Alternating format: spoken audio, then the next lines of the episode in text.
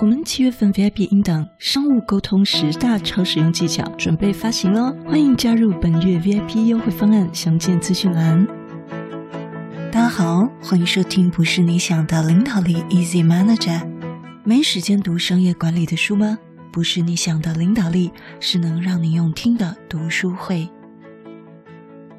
大家周一早，今天呢是用手机录音，所以音质上可能有一些不太理想，请多包涵哦。身为主管老板的您，有遇过这样的状况吗？像最近呢，经常就要做一些面试。举例来说，面试美编人员，有一些美编人员呢来面试的时候，但是一测验发现他对软体并不熟悉，那这样呢就是一个不合适的美编人员。但是还是会遇到有一些人选来的时候呢。他听你讲的时候，好像他也深深的认同，并且也一脸就是，诶，怎么会有这样的人的表情？但是呢，殊不知当他自己也上机测验的时候，他自己就是软体不熟的人。那这种状况呢，其实发生在很多地方啊，也不只是一个地方，也不只是在面试的情境当中。所以在这种种的反复发生的情境下，我就在思考，就是说，我们如何建立自己的自知之明。那么，我们上述所说到的这些状况，是不是似曾相识呢？如果你刚想到的是，哦，我自己好像也曾经有过这样的问题，那么恭喜你，你真的是一个优秀的领导人才，而不像大多数的人一样，别人都在讲他了，他自己还完全不能明白。在圣经历史里面也记载了这样的一个故事。大卫王他因为做了一件不好的事，有一位先知呢就来跟他说，有一个人呐、他自己很富有，家里有非常多的羊，但是呢，他却把一个穷人唯一的一只羊硬要把它抢过来。那么大卫王听到就很生气，就觉得说，怎么有这般的刁民啊，欺压这个穷苦人？那么殊不知先知讲的其实就是他他自己后宫三千。他还要去把别人的老婆抢过来，所以这种状况就是好像从古到今哦，不断的发生。因此呢，今天就跟大家分享这个哈佛商业评论的文章：领导人如何有自知之明。每个出色的创业家、经理人和领导人身上都有一个必备的特质，就是自知之明。不计其数的人，不计其数的课程，还有一些自我成长的指南，都讲着说：“啊，我可以牵着你的手，走向企业成功的应许之地。”但问题是，事情总是比这些人说的还要混乱。这就是为什么少考虑细节，多谈些成功的原则和素质，通常比较好的原因。根据作者的经验以及他们共同作者所写的一本书，叫做《心智胆运》，原文是 Heart, Smart, Guts and Luck。这本书里面所做的研究，有一个素质可以胜过一切，而且出色的创业家、经理人和领导人身上都有特质，就是自知之明。领导人要改善自己的效能，所能做的最好事就是更加清楚是什么因素激励他们和他们所做出的决策。因此，少了自知之明，你就不了解自己的长处和短处，或者你的超级力量是什么。有了自知之明，一流的企业建立者才能高空走钢索，领导众人往前走，在满怀信心的同时，保持着谦卑之心，接纳新的观念和反对意见。其实呢，很多的创办人和执行长，他们为了要实现那个 vision 那个愿景所需要的信心，这通常呢也算是一种自负，使得他们不那么容易去接纳。自己的弱点，或者是以一种谦卑的态度去领导，所以呢，也就使得自知之明格外不可或缺了。自知之明是成功建立企业十分重要的因素，而比较难破解的密码，反而是我们该如何更有自知之明。因此，以下作者给我们三个关键方法：第一，测试和更了解你自己；第二，观察你自己和学习彼得·杜拉克所说的。第三，知己也知彼。好，我们先来看第一点。第一点，找个衡量自知之明的架构，帮助我们可以垫垫自己的长处跟短处。像我们之前也有一个可以免费索取的超诚实自我盘点表，对不对？如果您还没有索取的话，您现在也欢迎你到我们的资讯栏下方点选链接来免费索取。但它也会大概需要一个礼拜的时间，能够来好好大规模的盘点自己哦，并且要搭配我们其中四集的节目来收听。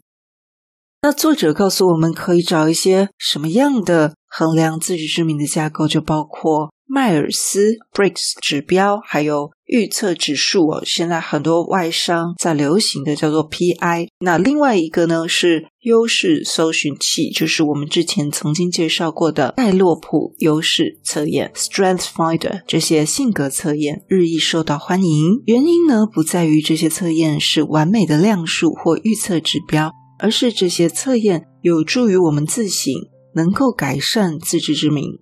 而作者他们最近发展的创业性向测验，也可以衡量一个人的四项关键特质分数。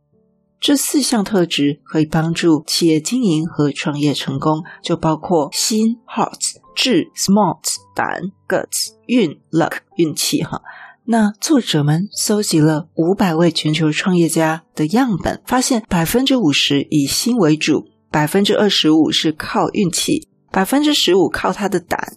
百分之十靠智 smart，所以所有的特质都有成功例子，有失败例子。所以呢，这个 heart 占了百分之五十，代表我们了解哪种核心特质驱动我们去做决策，还有表现某种性向，是提高成功几率非常重要的一件事。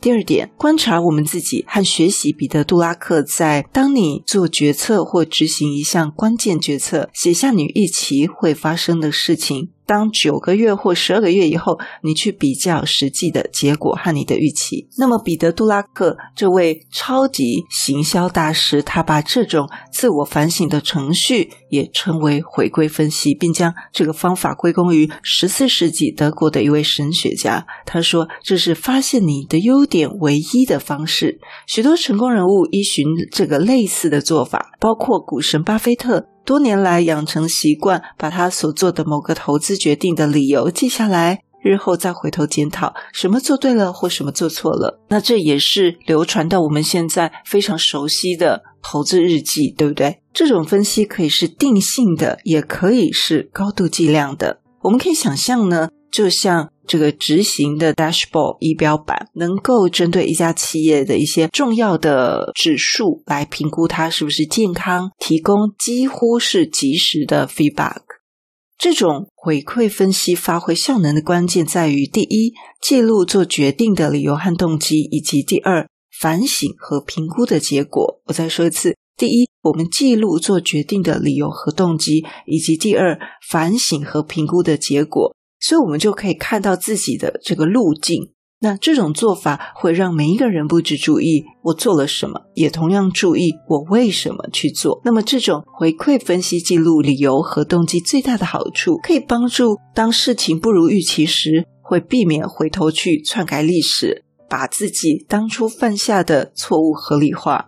这也是那么多人的自知之明和个人发展没办法往前推进的原因，就是为自己找太多理由了。第三，知己也知彼。当我们建立一个团队的时候，自知之明也非常重要。晓得我们天生的长处和短处，就有帮助。我们可以更懂得选才跟用人，那么我们也必须能够敏锐地观察别人的长处跟短处。有效的团队一定是由彼此了解跟互补的成员互相所组成的，因为一个人不可能拥有所有都胜过别人的企业经营特质，所以团队之间一定是需要彼此互补的。Top 的团队，优秀的团队很少是由一群类似的人组成的，但偏偏有很多。和睦相处的团队都是由一群类似的人组成的，但是这篇文章告诉你说，很和睦并不代表他们是可以很优秀，反而他们都是由多样化的人才构成的。如果一个人的心胸开放，而且保持着客观的态度，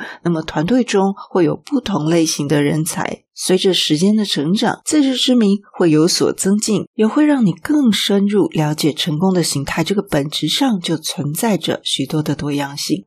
当你看到别人走和你不同的路，也能够迈向相同的目的，那么这里面肯定隐藏着一些以同侪为基础的一个回馈环，也就是他可能在里面学习，又在里面教学相长，彼此回馈。我们节目也去讲这个经验传递，就是他这边讲的意思。那么作者又说，而且你的观察本身就是系统性的学习，所以如果有适当的成员可以跟你相辅相成，有一个支持你的学习型组织。你可以看得更清楚，也更晓得自己什么事做得好，以及别人什么事做得好。你就可以把这个自知之明集合三样事于一体，就是包括刚提到的三大点：第一，认识自己；第二，改善自己；以及与自己相辅相成。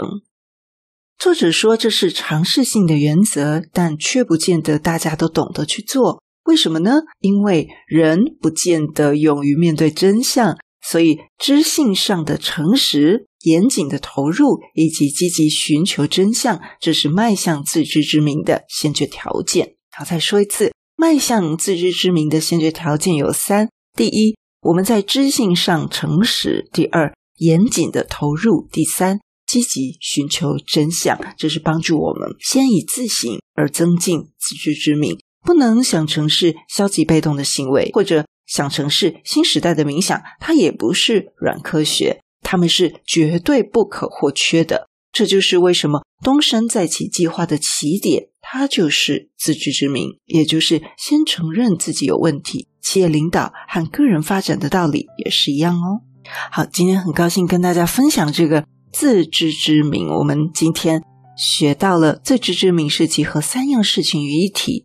第一，认识自己；第二，改善自己；第三，和自己相辅相成，建立自己合适的团队。